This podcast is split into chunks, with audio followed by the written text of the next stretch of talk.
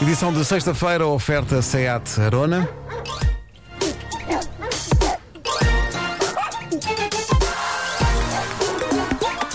O homem que mordeu o cão.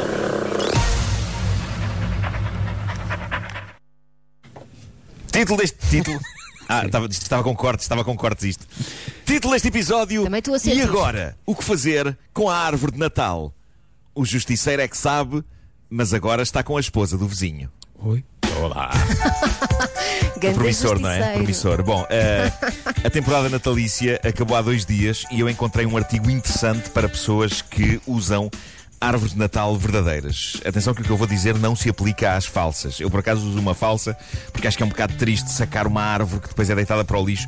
Eu sempre adorei o Natal, mas eu, eu lembro-me da tristeza que era, sobretudo nos anos 80, quando havia mesmo muita árvore eh, real, depois do dia 6 de janeiro, ver as pobres árvores enfiadas nos contentores. As pobres árvores batidas nos contentores. Adeus aos meus amores Mas que tens- das nossas salas.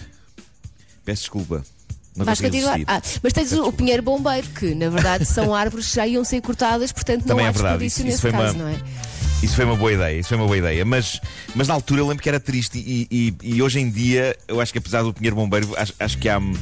Em Portugal há, há menos árvores verdadeiras do que nos anos 80, mas em lugares como a América ainda se aposta forte e feio não apenas em invasões a instituições estatais por indivíduos com cornos e pelo, mas também em árvores de Natal verdadeiras. E em Inglaterra também ainda se usa muita árvore de Natal real, e isso leva-nos ao livro de culinária que uma senhora inglesa, cozinheira, Julia Georgalis, acaba de lançar.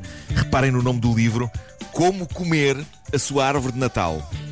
Oi. E o conceito do livro é esse mesmo. Ela sugere, depois da temporada natalícia, que as pessoas comam a árvore de Natal e fornece receitas aparentemente deliciosas que vão desde comida salgada até gelados. Tudo feito com a árvore de Natal. Malta, eu não sei. Não sei qual é a vossa opinião sobre isto, mas quero-me parecer que aquilo deve arranhar muito pela goela abaixo. A agulha a ir, a ir. E Trituradinho. então se lá pelo meio for um anjinho, poças. Não sei, não sei o que vocês acham disto. Meu Deus do céu. É assim, ficas a cheirar bem por dentro, não é? Porque é pinheirinho, pinheirinho. Cheiras a Mas- pinho. Mas, mas, ao, ni- mas ao, nível da, ao nível da digestão, eh, várias coisas, Epá, várias deve ser- questões. deve ser não é? complicado, não é? Várias questões, não é? Aquilo fica ali a picar. A senhora propõe, no entanto, 30 receitas, 30 que podem ser feitas com árvore de Natal. Ela diz que é ótimo com truta. A senhora deve arranhar, deve não, arranhar. não façam isso. Truta, truta coberta de, de agulhas de pinheiro. Eu vi o prato. Ah, mas assim só para temperar, como se fosse alecrim. Não, não, podes comer, podes fazer gelado com aquilo, podes, podes fazer. Ela até define os sabores, que há umas Sério? agulhas que sabem, têm um sabor assim meio, meio citrino, que há outras que sabem assim mais a relva. Enfim. eh, Façam vamos vocês e depois digam Eh, como, é que, como é que correu. É isso, é isso. Uh, Não, vamos e o ao que interessa, terá duas feito para notícias chegar a essa importantes. conclusão? Sim, é, eu acho que ela simplesmente experimentou, olhou para aquilo e pensou: "Hum, e por que não? E por que não? Deixa-me cá raspar aqui para dentro do assado. Ahm, tenho duas notícias importantes relacionadas com David Hasselhoff, o popular ator das séries Knight Rider e Baywatch. Ahm, acho que todos temos que rejubilar com estas notícias. Rejubilemos. Primeiro, está a ser leiloada. Está a ser leiloada no site Live Auctioneers um, está a ser leiloado um boneco de 4 metros de comprimento, representando David Hasselhoff, super realista, em calções de banho vermelhos e com um sorriso demente a fazer body surfing. Ou seja, é uma figura de 4 metros, toda esticadinha na horizontal, que nem um torpedo. E este David Hasselhoff gigante foi um adereço usado no filme de 2004 do Bob Esponja, SpongeBob SquarePants. Tenho de admitir, epá, é qualquer, aquilo é qualquer coisa. Eu já vou pôr imagens no meu Instagram, mas eu imagino perfeitamente este David Hasselhoff no telhado da minha casa, ok? Um, um, um Mitch Buchanan de 4 metros. Claro. Qual é o problema? Porquê? Na altura em que eu vi esta notícia, o preço já ia em 120 mil euros. E parece que as estimativas são que chega a um milhão e meio. Um milhão e meio por um David Hasselhoff de 4 metros. Isto leva a inquirir-me É qual está será o caro. preço aceitável para um David Hasselhoff gigante. Até, até onde é que eu iria para ter um David Hasselhoff gigante? Não sei, Hum. tenho pensado muito nisto desde ontem. Não cheguei ainda a nenhuma conclusão.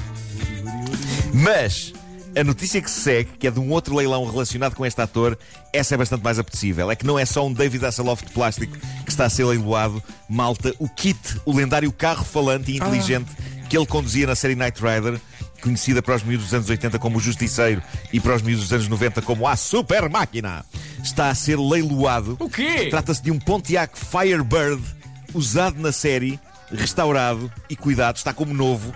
E eu acho que isto já justifica o preço. Isto justifica o preço, malta. Eles acham que o kit poderá ser arrematado entre os 175 mil e os 300 mil euros. Mas caramba, É o É o kit. kit. E está a funcionar. E fala. Tem tudo. É um carro que fala. O interior é como. Mais do o que um interior carro. é como Você compra um série. amigo. Eu só não sei se tem o botão do Turbo Boost a funcionar. Pois. Epá, não sei. Para mim a grande curiosidade era o botão do Turbo Boost, se funciona. Mas não lhe falta Ai, nem não, sequer a é icónica luz buscar. vermelha à frente a mexer. Não, eu acho bem a A luz luz. vermelha. Isto está tudo muito bonito, mas alguém que compra o carro e depois fica à espera que ele faça de facto o que fazia na série. Pois. E chega ao carro e diz: Bom dia, Pois é, Kit. pois é, isso Nada. não. É isso. Grilos. Mas dá para conduzir. E isto leva-me então a uma proposta E que não eu anda tenho, que é a sozinho? seguinte. Não, ah, achas? Não, não, isso acho que não. Ah, mas propunha, propunha que fizéssemos uma vaquinha e comprássemos o kit. A Vera está de férias, portanto não entra neste negócio, não é? E depois de comprarmos o kit, teríamos direito a usá-lo uma semana em cada mês, cada um de nós. Pensem nisto. Vamos embora. Ir para o trabalho de kit. Imagina, Pedro, tu estacionares o kit. E ó, Kit. Kit, amigão, vem-me buscar Na- na, na garagem. É, está tão bom. tão bom. Melhor Se só se fosse não o Glória do sozinho, Regresso ao ia Futuro. fazer Mas querido.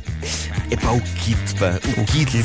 Comprem o kit. Quanto é Bom, que é? Quanto, quanto é que, eh, quanto é que eles estão a pedir? O, o- o kit, o kit pode ser arrematado a alguns entre os 175 mil e os 300 mil euros. Essa é então digo, digo o que disse Ok. na outra história. Vocês avancem É isso. e depois eu vou lá ter. Tá bom? Ok. É assim. Ok, Se ok. ele tivesse os pipipis para estacionar, ah, eu prefiro moelas, mas continua no Giro, giro, giro. Ah, tá bom. Olha, o leilão vai ser onde? É Inglaterra, é Inglaterra. O carro está em Inglaterra. No famoso Kit Market? Ah, excelente! Muito bem! Vocês viram isto? Excelente. Bravo, bravo. Obrigado. Bom, e agora eh, tenho aqui as coisas de que o amor e a lascívia são capazes.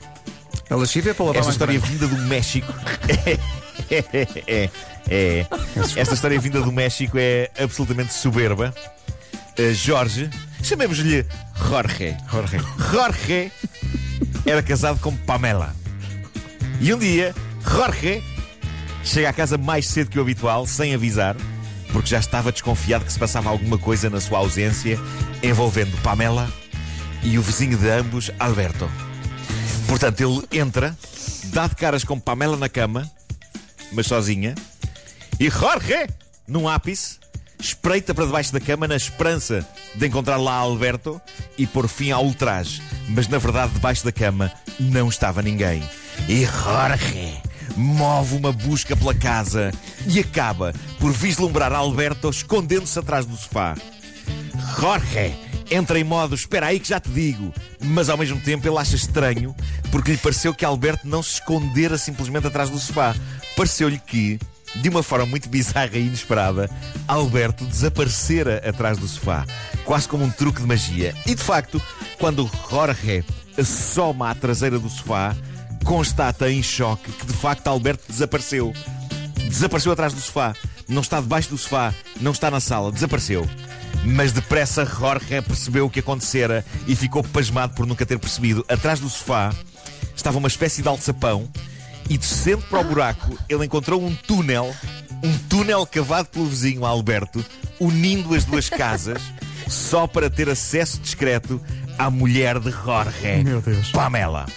O homem deu-se ao trabalho de cavar um túnel e o marido de Pamela nunca percebeu.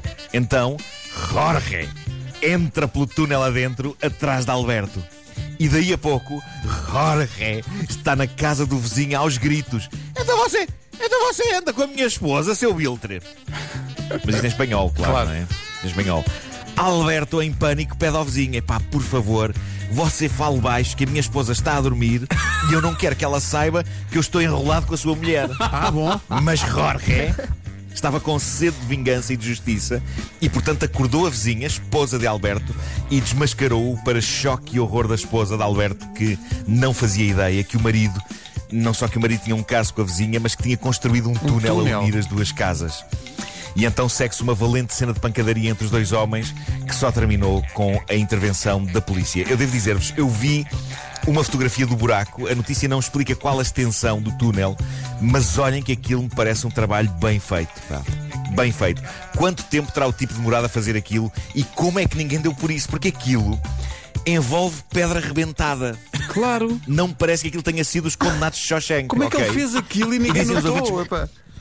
Dizem os ouvintes mais novos. Os condenados de quê? E eu respondo: e de ver bons filmes e largai o TikTok, gartada.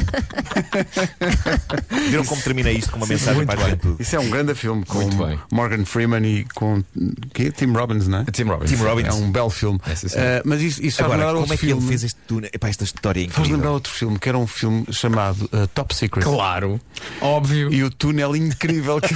Não, portanto, ele está numa prisão É e o verdade. companheiro de cela diz: Olha, estive aqui a cavar um túnel. A sério, espreita lá. E quando ele espreita, pá, é um túnel alcatroado. É uma autoestrada. É uma autoestrada. com iluminação e com não sei quantas faixas de cada lado. E ele É verdade, Fiz, fiz é isto verdade. com uma colherzinha.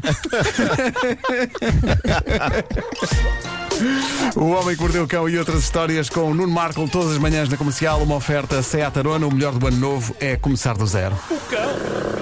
E agora, até às nove, uma grande recordação. Já não ouvimos isto há algum tempo. Robin Thicke, T.I. e Pharrell Williams.